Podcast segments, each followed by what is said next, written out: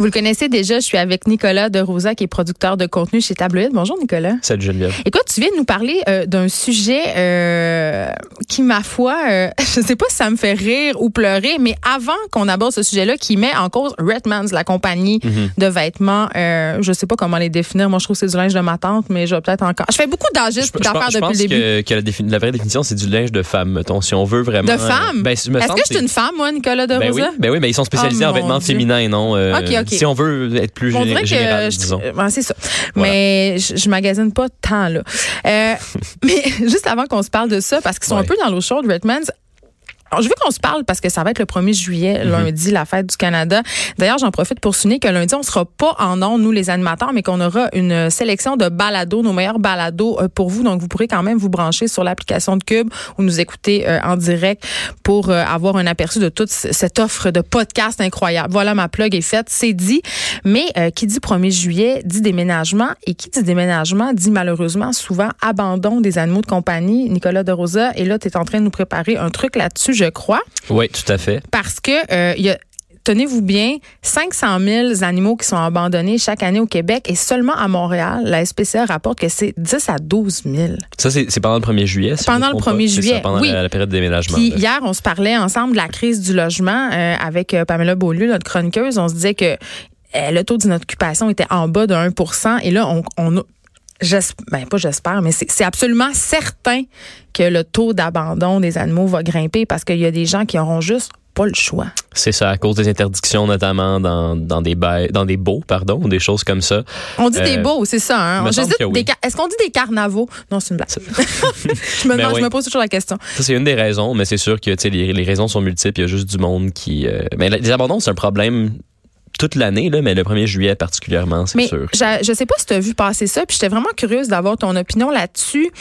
Euh, la SPCA euh, fait un, euh, une initiative, je pense que c'est la semaine dernière ou, ou la semaine d'avant. Euh, les frais d'adoption étaient annulés en fait pour les animaux âgés de plus de cinq mois parce qu'on sait que les animaux qui sont pas des bébés animaux euh, sont moins adoptables entre guillemets parce que les gens euh, veulent des bébés et tu pouvais te rendre à la SPCA puis adopter des chats des chiens euh, et il y avait une file de monde mon gars là euh, ça faisait deux coins de rue puis je- quand j'ai vu ça passer tu sais mon premier réflexe ça a été de dire ben c'est quand même nice, tu sais, c'est le fun. euh, Il y a des animaux qui vont trouver preneur, mais il y a une partie de moi qui s'est dit, bon, on s'entend que c'est une affaire pour vider les cages avant le 1er juillet. Ouais, exact. Et deuxième chose, je me disais, mais est-ce qu'on n'est pas en train de banaliser en enlevant les frais d'adoption l'adoption d'un animal? Ben, je pense, tu sais, en, en fait, dans l'article que je prépare, je parlais à un organisme. Je, non, pas, c'est pas un organisme, c'est un réseau d'entraide plus, c'est comme un, Un refuge, un genre? refuge, genre. qui font de la rescue là, sont intenses. Ouais, tout Ouais. à fait. Mais puis tu sais eux par exemple, les chats qui, font adopter, il y a des standards beaucoup plus élevés que la SPCA déjà à la base. Oui, il y a des euh, il y a des questionnaires, mais des fois ils sont trop intenses ce monde-là. C'est comme que moi je voulais adopter un chat, puis c'était presque comme adopter un enfant. Là, Ouais. amenez-vous là? Ben, tu sais,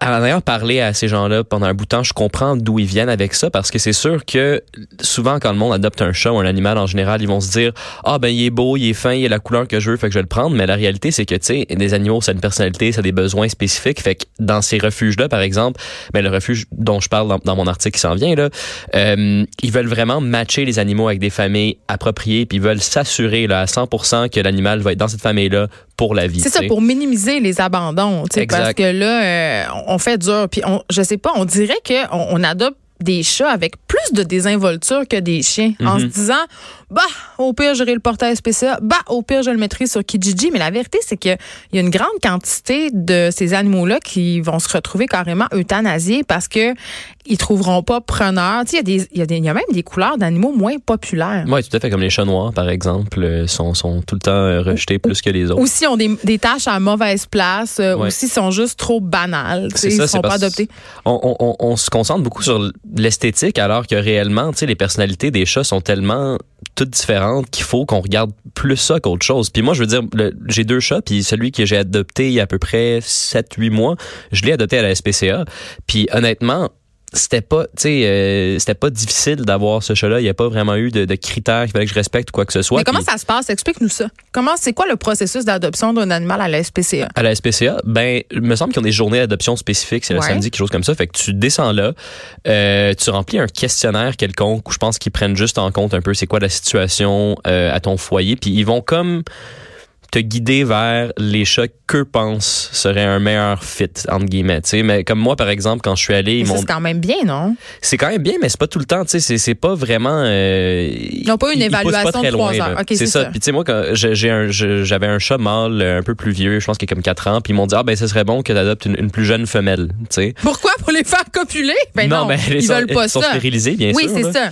Mais tu sais, euh, moi je, je connaissais bien mon chat, je me suis dit ce serait peut-être mieux que j'adopte un petit chat mâle aussi, puis parce que c'est un chat qui peut être agressif. Le, premier que j'avais eu, il, était dans son ancienne famille avec d'autres chats. Je me suis dit, s'il y avait un chat plus jeune que lui qui pouvait un peu le socialiser puis être un peu entre guillemets son parent, ce serait mieux. C'est ça que j'ai fini par faire, allant à l'encontre de leur. Puis t'as eu euh, raison ou pas? J'ai eu raison. Ça va très bien. Ils sont devenus amis très rapidement, ce qui est pas toujours le cas avec les chats. Parce que c'est vrai ce que tu dis, euh, Nicolas, qu'on doit tout d'abord regarder la personnalité, puis c'est pas notre premier réflexe à prime abord. On regarde la race, la couleur, euh, puis dans le cas des chats de gouttière, ben il y a pas de race, mais surtout leur apparence. Mais moi, mhm. mon chat, euh, j'en parle souvent, c'est un chat sphinx. Puis quand je suis arrivée chez l'éleveur, euh, ben c'était clair pour elle. Que c'était avec ce chat-là que j'allais repartir parce que j'avais dit ben moi j'ai des enfants, euh, moi je suis euh, absent de la maison tant d'heures par jour. Tu sais, t'expliques un peu ton mode de vie. Puis il y a des animaux qui sont juste pas un bon match. Moi ça me prenait un chat indépendant quand même, mais qui est quand même assez enjoué parce que j'ai des enfants, mais parce que je suis souvent partie. Mhm, tu sais, mhm. il était amené à passer deux jours tout seul. Fait que c'est sûr qu'elle ne va pas me donner le plus dépendant affectif de la portée. C'est des choses qui peuvent avoir une incidence sur le taux d'abandon. Parce que si tu as un animal qui correspond pas à tes besoins, ben là, c'est là que les problématiques arrivent, tu sais, que les animaux développent des problèmes de comportement en lien avec le mauvais match, si on veut. Puis, tu sais, pour vrai, là, euh, moi, je pensais que c'était une légende urbaine, là, les proprios qui retrouvaient des animaux quatre et demi, là, mais ça a l'air que vraiment pas, là. Non, c'est vraiment ça. Puis, tu sais, des fois, même, je sais pas, tu vas donner un cadeau euh, à ton grand-père parce qu'il dit, ah, ben, euh, ce serait bon qu'il soit accompagné. Fait que ah tu, donnes un, tu donnes un petit chat de six mois. débarrasser. Non, mais il y, a du monde qui qui, font ça, tu sais, ils vont dire, OK, ben, je vais donner un animal à mon grand-père, pour qu'il ait d'accompagner. Fait qu'il donne un, un, chat de six mois, mais là, un chat à six mois, là, il y a besoin de beaucoup de, de, stimulation. Ça te griffe la face la nuit, là. C'est ça. Puis là, qu'est-ce qui arrive? Ah, ben, je, finalement, c'est pas trop pour moi, ils vont l'abandonner ou ils vont, tu sais, Donc, t'es pour ou contre? C'est une bonne chose ou une mauvaise chose, la, la campagne d'adoption euh, gratuite? Moi, je trouve ça. moi, je suis con. Je le dis, là, je trouve ça banalise l'adoption. C'est que je trouve que c'est tellement, c'est tellement un enjeu euh, difficile parce qu'il y a tellement une surpopulation de chats. Puis, d'une manière, je comprends la volonté de bien matcher des chats avec des familles, mais en même temps, je trouve que comme la majorité d'entre eux meurent anyway. Il y en a tellement dans la rue, il y en a tellement qui sont euthanasiés. Ben, pas la majorité, mais il y en a beaucoup d'entre eux. c'est très déprimant ce que non, tu mais, dis. Mais, mais, je veux dire, je trouve que tout ce qu'on fait, c'est quasiment un coup d'épée dans l'eau. C'est tellement un, un, fléau. Que... Ben, premièrement, on devrait interdire. La première, la première étape concernant la surpopulation animale, ça serait d'interdire la vente d'animaux en animalerie. Oui, ben ça, ça bientôt. Là, je ça va être le cas. En 2020, la loi de Montréal. Ça, c'est très bon. Après ça, arrêtez d'acheter des chats partout sur Kijiji. Allez dans les refuges.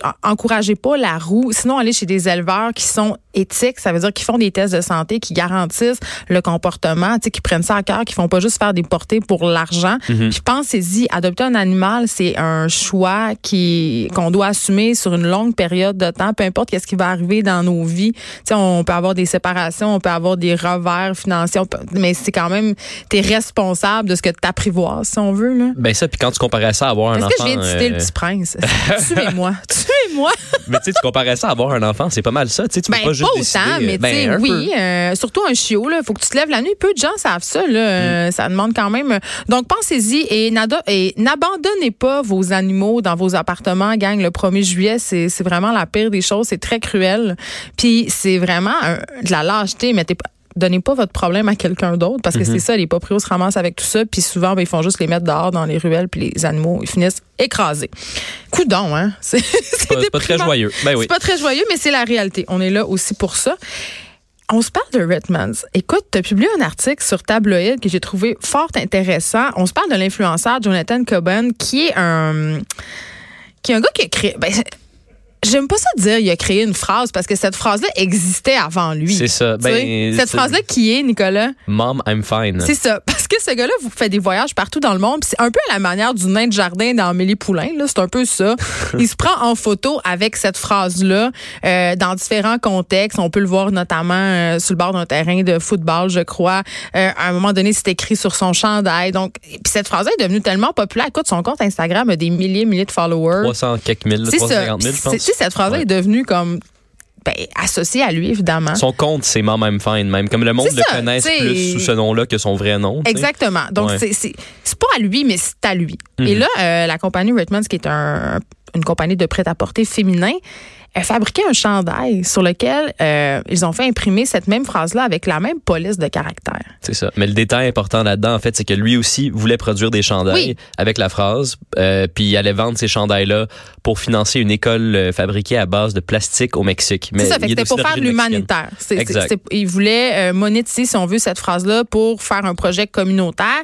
Et je crois, euh, corrige-moi si je me trompe, Nicolas, qui avait fait, entre guillemets, enregistrer cette phrase-là en Europe, mais qui était en, en train de le faire au Canada avant que Redmond les coupe l'herbe sous le pied. C'est ça? Ben, il avait enregistré en Europe, il avait l'intention de le faire aussi au Canada puis dans d'autres pays, mais il n'y avait pas encore assez d'argent pour ça. Fait que c'était comme dans ses plans euh, futurs, mais il n'avait pas encore fait. Puis là, une fois que les chandails de Raitman sont sortis, puis que bon, il y a du monde qui lui ont écrit tout Oui, ça. que c'est comme ça qu'il s'en est rendu compte. Il y a des gens qui ont dit, hey, coudonc, là, euh, il y a un chandail qui circule avec ta phrase. Exact. Fait qu'ensuite de ça, ils ont entamé des pourparlers, les, les deux parties. Puis pendant leur pourparlers, c'est à ce moment-là que Raitmans a enregistré la phrase au Canada. voilà. Un hasard? Euh, je pense pas. OK, mais là, qu'est-ce qui se passe? Parce que là, tu me dis, bon, est-ce que Raitman s'est montré ouvert? Est-ce qu'ils ont reconnu euh, le plagiat? Est-ce qu'ils étaient, au- euh, est-ce qu'ils étaient au courant? Parce que ça se. Tu sais, euh, nous, on appelle ça en création le nuage d'idées. Là, On vit tous dans la même société. Puis ça se peut parfois qu'on ait la même idée que quelqu'un d'autre sans le savoir. Puis qu'à un moment donné, euh, les. Mais ça serait surprenant. Ils ont, ils ont jamais reconnu le plagiat en tant que tel. Là, euh, dans les plus récents développements de l'histoire, là, Raitmans m'a envoyé un communiqué par courriel, puis ils ont dit à que toi, là. Ben, écoute, je suis spécial. Non, mais tu sais, à tous les médias qui ont couvert Oui. ça, ils ont envoyé un communiqué par courriel. Puis euh, là, ils ont dit que cette semaine, ils ont euh, exprimé leur volonté de lui transférer la marque et de contribuer à son projet humanitaire, mais ils ont jamais sais, avoué leur tort. Même dans leur contact initial avec lui, c'est eux qui l'ont contacté sur Instagram, mais ils ont dit, il y a des gens qui nous ont dit qu'il y aurait peut-être eu inspiration, quelque chose comme ça. Ils ont jamais vraiment, ils sont jamais excusés, tu sais. Parce que là, ce gars-là, Jonathan Ricobin, il campe littéralement en face du siège social euh, depuis peu. Là. Il est à Montréal, il est chez nous en ce moment. Il est installé avec sa tante. Allez voir sur le site de Tableau, on va mettre, où on va mettre le lien de ton article sur la page Facebook des effrontés. On le voit avec sa petite gamelle, sa tante, puis il est Ouais. littéralement là depuis combien de temps? Là, il est là depuis mardi, mais il était à Montréal depuis presque deux semaines. Il est arrivé juste pour un peu faire du bruit. Puis là, quand il a vu que ça faisait pas assez euh, parler de lui, ben il a décidé bon, j'allais camper devant leur Le siège social, tu sais. Puis euh, voilà, ben c'est c'est il attend, il y a personne qui lui parle. Il, il m'a- il m'avait dit euh, qu'il y a des gardes de sécurité, mettons, qui, qui le checkent des fois pour voir ce qu'il fait. Tu sais, lui, il se sent un peu surveillé, disons, mais bon, que je sais pas ce qui c'est dans sa tête ou non là. Ben, J'imagine que c'est un gars assez intense pour traverser l'Atlantique pour venir camper devant le siège social d'une grande compagnie qui aurait volé son idée. quand même. Mais là, tu nous dis que Quand même, euh, c'est une bonne réaction. Je trouve pas le choix d'admettre, si on veut, son erreur de billet en proposant de lui redonner ses droits puis en contribuant à son projet. Mais C'est ça. Mais dans, dans, dans la même, tu sais, dans pendant qu'ils disent ça, ils disent aussi, ben, ce qu'on a fait, c'était légal et légitime, puis c'était Mais pas tu sais, ben, c'est là où je- ouais. Ouais. Mais ah, euh, tu sais, ça me fait penser. euh, c'est pas la première fois que ça arrive un truc comme ça. Absolument on, pas. on a eu au Québec euh, une histoire semblable avec l'aubainerie et l'auteur euh, Élise Gravel, qui est une auteure pour enfants, une illustratrice très très connue, là, très très appréciée des enfants. Écoute, elle habite dans mon quartier. Élise, je la connais. C'est une rockstar. Les gens, les enfants arrêtent devant chez eux puis chuchotent. C'est là qu'elle habite. Élise Gravel. Elle est très connue. Elle a un style de dessin assez particulier. Et à un moment donné, euh, je me promenais à l'aubainerie et je vois des pyjamas. Et c'est très la mode, les monstres, les dessins un peu naïfs et tout ça sur les vêtements d'enfants. Et mais je vois un dessin qui ressemble vraiment très, très, très, très, très beaucoup à ce qu'elle fait, à son style, tu sais, à un moment donné. Et je- je prends une photo avec mon téléphone puis j'y envoie. Puis elle me répond, elle dit ouais, je le sais, euh, il y a des gens qui me qui, qui m'ont envoyé ça. Et euh, a dit, on, le savait pas, c'est un hasard, ils ont tout de suite enlevé le chandail. Tu sais, ils se sont excusés et tout.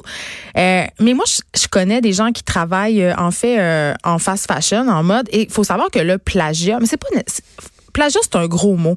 L'inspiration. ben, euh, l'inspiration, euh, oui, euh, c'est quand même une pratique assez courante Ben oui. dans le milieu de la mode. On sait que les acheteurs des grands conglomérats, H&M, Zara, Joe Fresh, ont des place sur les front row des défilés de haute couture dans les différentes semaines de la mode et sont là pour copier, entre guillemets, les modèles des grandes marques pour les rendre accessibles à la masse. Donc, la copie, tu sais, euh, on pense entre autres au sac Hermès, ce fameux sac Hermès carré avec une ouverture triangulaire en cuir. Écoute, très basique, là, toutes les filles un, un, peu un peu privilégiées avaient ça, il y a deux ans. Et on peut voir des copies de ce sac-là maintenant chez Joe Fresh parce que c'est rendu mainstream. Donc, la copie, mm. Ça fait partie un peu de l'industrie de la fast fashion. Je ne suis pas en train de dire que c'est bon puis que c'est une bonne chose.